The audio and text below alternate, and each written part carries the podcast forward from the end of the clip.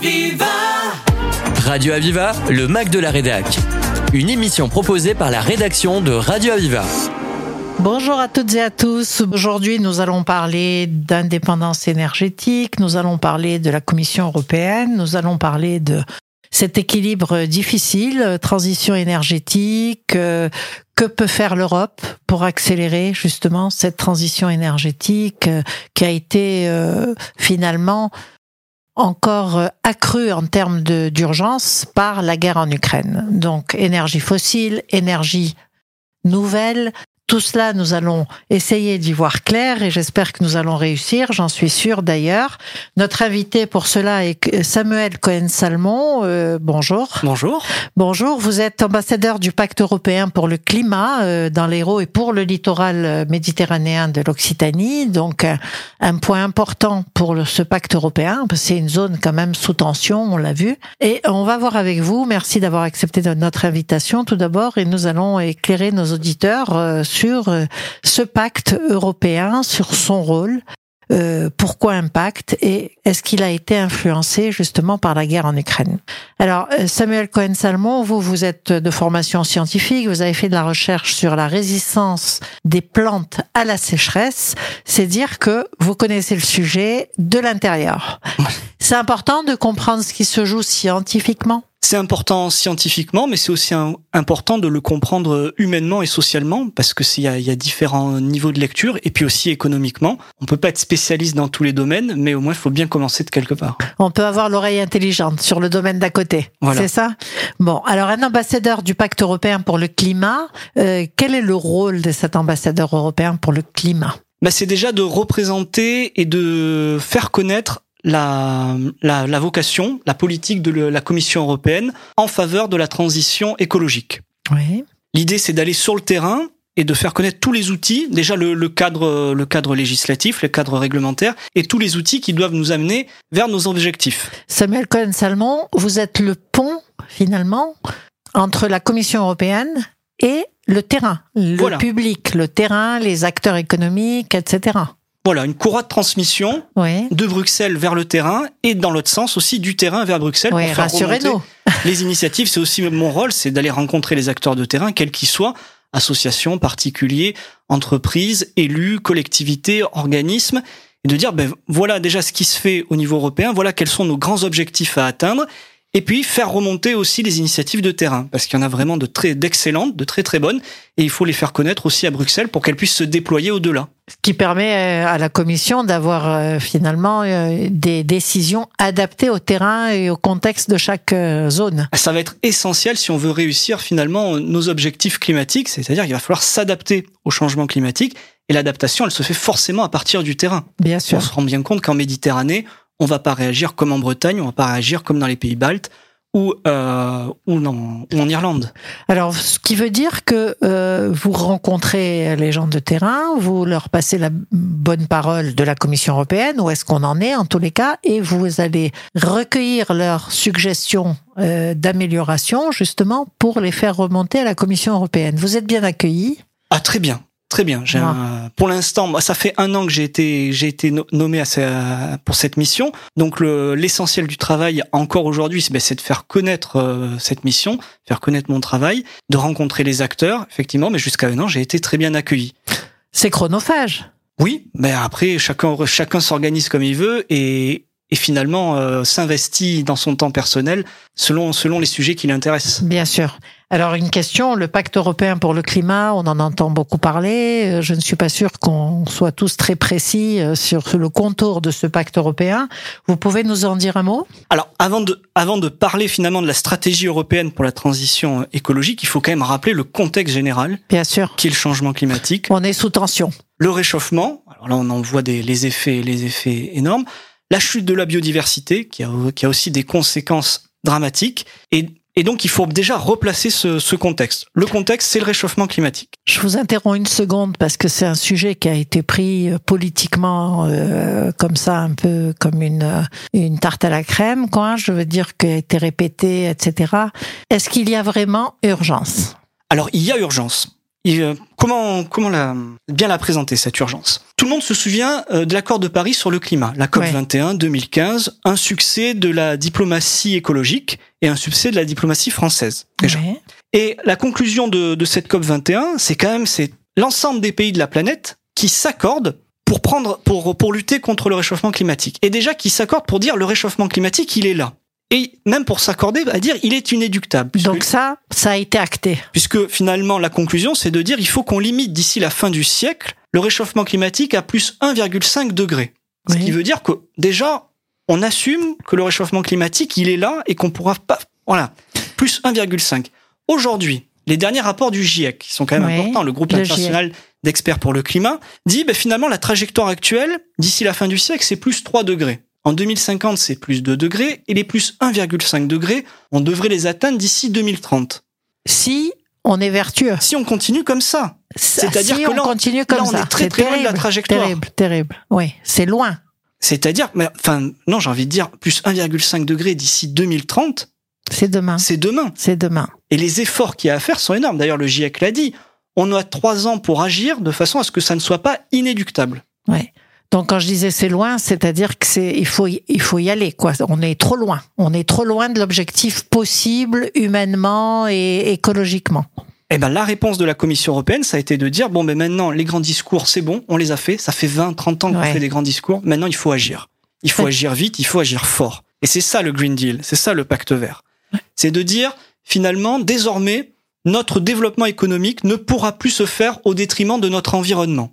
Parce que quand notre développement économique se fait au détriment de l'environnement, ben au final, ce sont les sociétés humaines qui en paient le prix. Bien sûr, bien sûr. Et l'enjeu, il est existentiel. Totalement. Alors, et ce qui est intéressant aussi, c'est qu'il y a eu décision d'avoir des ambassadeurs, c'est-à-dire de toucher le terrain, d'expliquer et de faire remonter de l'information. Oui. Alors quand, quand justement les premières réunions préparatoires sur euh, sur ce Green, Deal, oui. il y avait quand même euh, une conscience au niveau de la Commission européenne que finalement euh, la transition écologique, il y en a qui estiment, il y a une génération qui estime qu'on va pas assez vite, qu'on va pas assez loin. C'est la génération Greta Thunberg pour pour faire ça.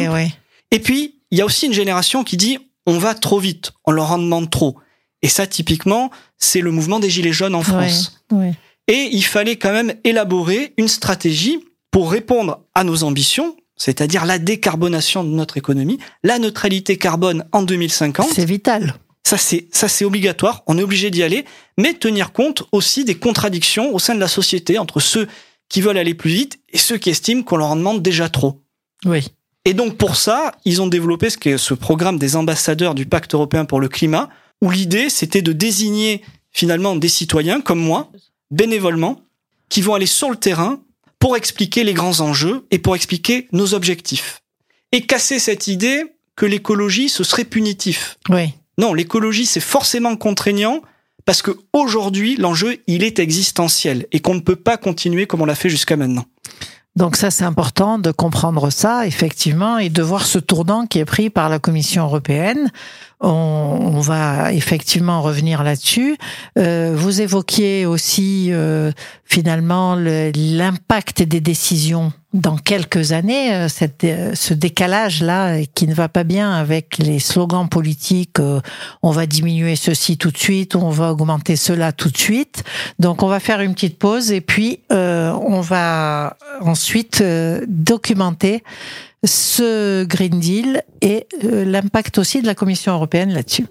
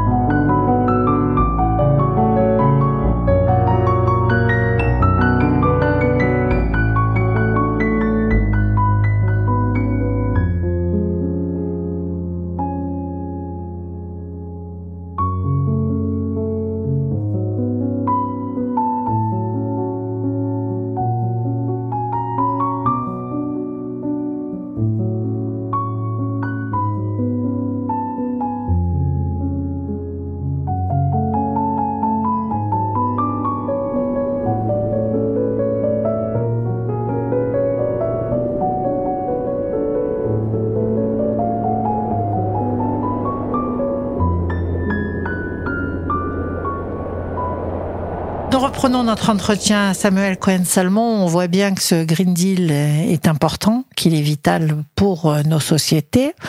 Euh, vous évoquiez les aspects économiques, le fait qu'il faut se projeter, et à la fois pour les objectifs, mais aussi on va prendre un exemple. Euh, le prix du pétrole. On a vu certains partis qui ont fait un peu de démagogie en disant on va diminuer les taxes, etc. Pour, sur le prix du pétrole. Quelles conséquences? Bah, La conséquence, c'est que finalement, on subventionne encore une fois les énergies fossiles. Et donc la conséquence, en diminuant, en faisant passer par exemple la TVA à 5% sur sur les carburants, c'est que euh, on va on va de manière euh, très très brutale, on va consommer de l'argent public. c'est quand même de l'argent public. l'argent public, qui bien va, sûr. Qui va être dépensé de manière euh, brute pour diminuer les réserves fossiles. Ben pour consommer, pour continuer à consommer finalement euh, des réserves fossiles, oui, comme vous dites, du, du carburant et et donc qui sont des énergies euh, fossiles qui émettent des gaz à effet de serre et qui émettent de la pollution, etc. Et donc l'idée quand même dans ce Green Deal et l'idée générale, c'est de dire là, c'est le moment, en réalité, pour accélérer la transition énergétique vers de nouvelles sources d'énergie qui ne soient pas des énergies fossiles. Bien sûr. Parce que l'objectif, c'est de décarboner notre économie. Et donc plutôt investir en recherche, plutôt investir sur des énergies alternatives. Et la sobriété aussi. Et la sobriété et l'éducation du public. Voilà, ne jamais oublier la sobriété. La transition écologique, elle repose sur trois, sur trois piliers. La sobriété, la hum, l'efficacité et, et finalement l'investissement sur euh, sur l'avenir. Oui. L'innovation. C'est ces trois piliers-là qui font qu'on va réussir cette transition écologique.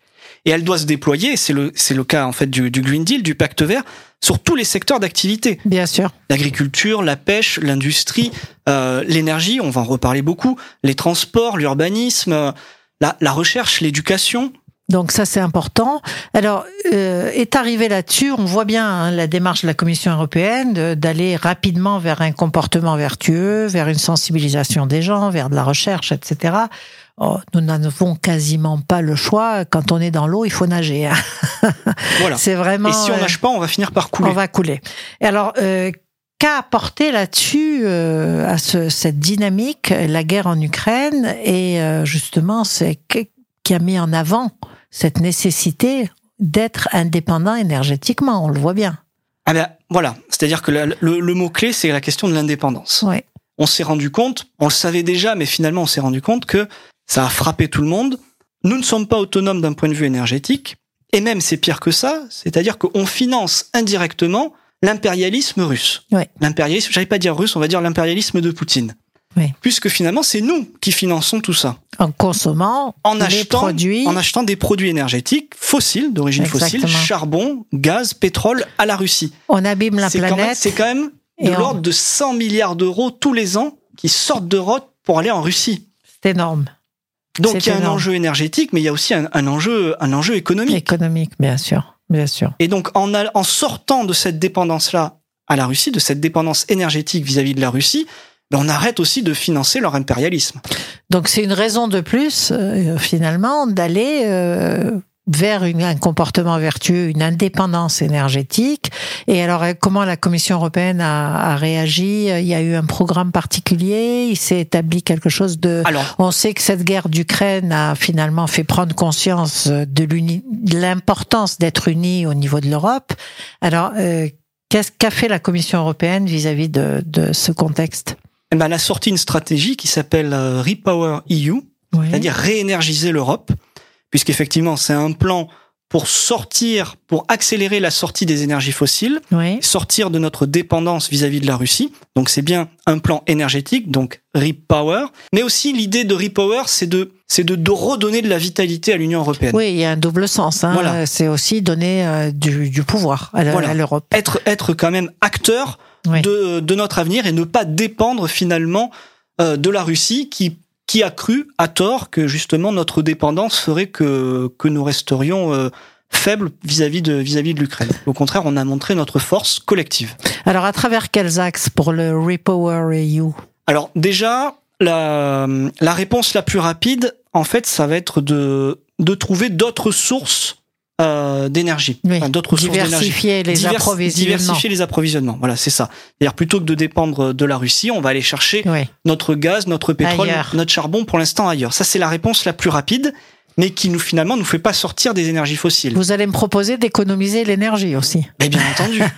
Et ça fait partie du plan. Ça fait partie du plan. Ça fait partie du plan, puisque par exemple, euh, la consommation euh, d'énergie par euh, pour le logement, c'est à peu près un quart de la consommation d'énergie en Europe. Oui.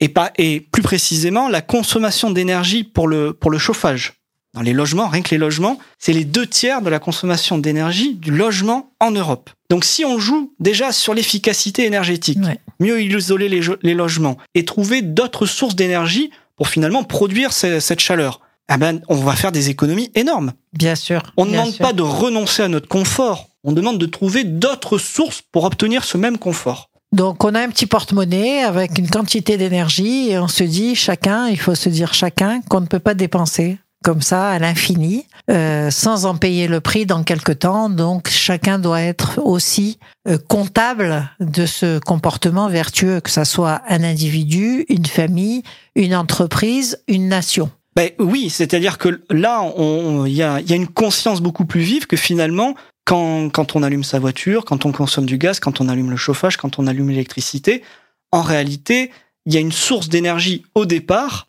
ben, qui vient de Russie. Ou parfois qui vient d'autres pays, d'autres puissances étrangères qui nous sont hostiles. Et donc de sortir de cette dépendance-là aux énergies fossiles, ça permet de gagner de l'autonomie vis-à-vis de ces pays-là. Mais ça permet aussi d'accomplir nos objectifs climatiques, qui est quand même la neutralité carbone en 2050. Et j'ai oublié de le rappeler, il y a quand même un objectif intermédiaire, c'est de couper nos émissions de gaz à effet de serre de 55% d'ici 2030. C'est demain Par- aussi. Hein. Ça veut dire que l'essentiel, l'essentiel de l'effort doit être fait sur cette décennie. Oui. Et c'est un effort collectif qui bénéficiera à tout le monde. De la moitié? 55%. 55%. Voilà. D'accord. Donc c'est quand même extrêmement exigeant. Et oui. Et, Et on n'a le- pas, on n'a pas le choix. Hein. Voilà, on n'a pas le choix. Le paradoxe, c'est que il n'y a pas d'organe euh, régulateur euh, qui, qui met des PV euh, parce que qui met des mauvais points quand un État ne respecte pas ça.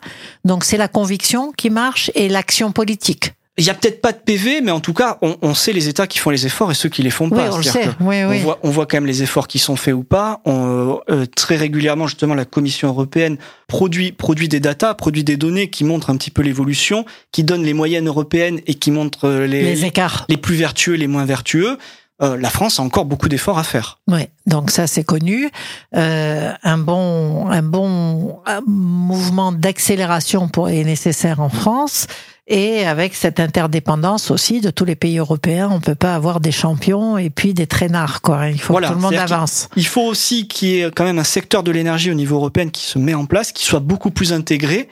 Et l'une des stratégies, puisqu'on a parlé e- effectivement de davantage de sobriété, Oui, mais il faut aussi développer les sources d'énergie alternatives à partir du renouvelable. oui, bien sûr. Alors, le renouvelable, euh, je suppose qu'il y a eu des pistes, euh, l'énergie solaire, on a parlé des éoliennes, on a parlé de beaucoup de sujets. On reviendra là-dessus, si vous le voulez bien, ultérieurement dans d'autres émissions avec vous, parce que c'est vraiment une pédagogie à faire vis-à-vis du public qui lit beaucoup de choses et qui a du mal à se faire une idée de façon scientifique, je dirais. Il y a quelques pistes. Est-ce qu'il y en a une qui est la plus prometteuse pour la France, en tous les cas? Alors, ben, je vais quand même parler un petit peu du solaire, puisque Ouais. la- la- l'avantage des énergies renouvelables, c'est-à-dire le solaire, l'éolien, euh, c'est qu'en fait, on ne dépend pas de, de, de- l'étranger. Oui, oui, on- oui, c'est local. Il, suffit de bien identifier les zones où on peut l'implanter. Et par exemple, là, sur le solaire, il y, a une, il, y a, il y a une initiative qui est en train de voir le jour au niveau de la Commission européenne. C'est la stratégie des toits solaires. Oui, Parce que finalement, aujourd'hui, aujourd'hui, on voit ce qui pose problème sur l'implantation de fermes solaires, c'est que finalement, ça, ça consomme des, euh, ça consomme du, euh, des, soit des espaces naturels, soit des espaces agricoles. Et ça pose un problème, puisque le but, c'est de préserver ces espaces-là. Alors qu'on a des surfaces gigantesques qui sont les toits En des, toiture. qui sont les toitures. Ouais. Et l'idée de la Commission européenne, mais en fait, c'est de rendre obligatoire la pose de panneaux solaires sur les toits. Donc c'est déjà ça, c'est pragmatique, c'est simple. hyper pragmatique. Mais c'est de le rendre obligatoire. Ouais, Pour les bâtiments neufs, ouais. pour les logements neufs, je crois que c'est 2029, c'est ça. Et ensuite, pour les bâtiments publics ou commerciaux, c'est 2026-2027, selon les surfaces et selon les, les années de construction. Mais ça veut dire, enfin, et j'ai envie de dire, c'est du bon sens. Bien sûr. On commence à voir d'ailleurs des immeubles avec des façades euh, sud euh, couvertes de, de panneaux. Oui, mais l'idée là, c'est de le rendre obligatoire. C'est bien. Donc ça, c'est déjà un mouvement assez pragmatique, euh, facile. Et euh, on a parlé du coût du solaire, mais ça a diminué. Et oui, plus on va, plus on va avoir recours à cette, à cette forme d'énergie, mais en fait, plus ça va faire diminuer les coûts. Et puis, et, et puis en plus, plus le coût des énergies fossiles va augmenter, plus le différentiel va se réduire. Et donc, ça va devenir de plus en plus intéressant d'investir dans les énergies renouvelables. Bien sûr. Alors, euh, Samuel Cohen-Salmon, euh, c'est tout à fait intéressant de voir ce panorama. On aura besoin d'y revenir, je pense, pour nos auditeurs. Mais vous êtes ambassadeur du pacte européen pour le climat. Euh, donc, euh, vous êtes optimiste? Je On suis, prend je le bon suis, je chemin? suis, euh, je suis volontaire.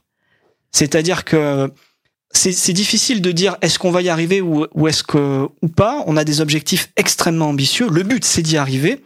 Et en réalité, euh, si on si on se remue pas, on n'y arrivera pas. Ça Voilà. c'est sûr. Donc, si on s'y met, on a une chance d'y arriver. Si on s'y met, on a une chance d'y arriver. Si on ne fait rien, on n'y arrivera pas. Voilà. Et donc, moi, euh, le but, c'est de me bouger, d'aller sur le terrain, d'aller quand on m'invite à la radio, d'aller, voilà, pour en parler. c'est important. Et c'est important. Et moi, je, ra- je rajoute toujours le volet social.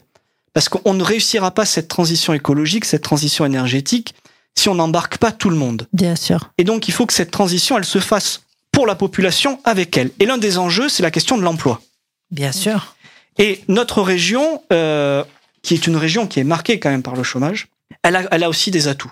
Elle, Elle a, a- du soleil. Elle a du soleil, elle a de l'éolien en mer, Ouais. on le voit, ça se développe Ouais, sur le golfe du Lion, et en plus, elle est en train de développer des acteurs de niveau nationaux, européens, voire internationaux, sur l'hydrogène. Oui, sur l'hydrogène vert. future usine à hydrogène euh, Voilà, sur on le, la voit, côte. on le voit près Ouais. de Béziers, où on construit des électrolyseurs. Ces électrolyseurs qui vont être utilisés à Port-la-Nouvelle, où, où va arriver l'énergie électrique produite par les éoliennes en mer. D'accord. Et donc, il y a tout un écosystème qui est en train de se créer dans notre région.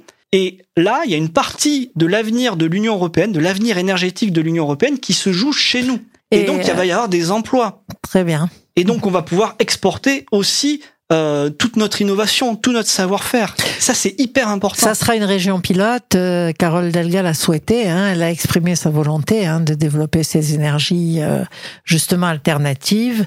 Nous reviendrons là-dessus. Euh, Samuel Cohen-Salmon, nous vous remercions infiniment et à bientôt sur cette antenne. Merci pour l'invitation. C'était le Mac de la Rédac sur Aviva. Retrouvez cette émission en podcast sur radio-aviva.com.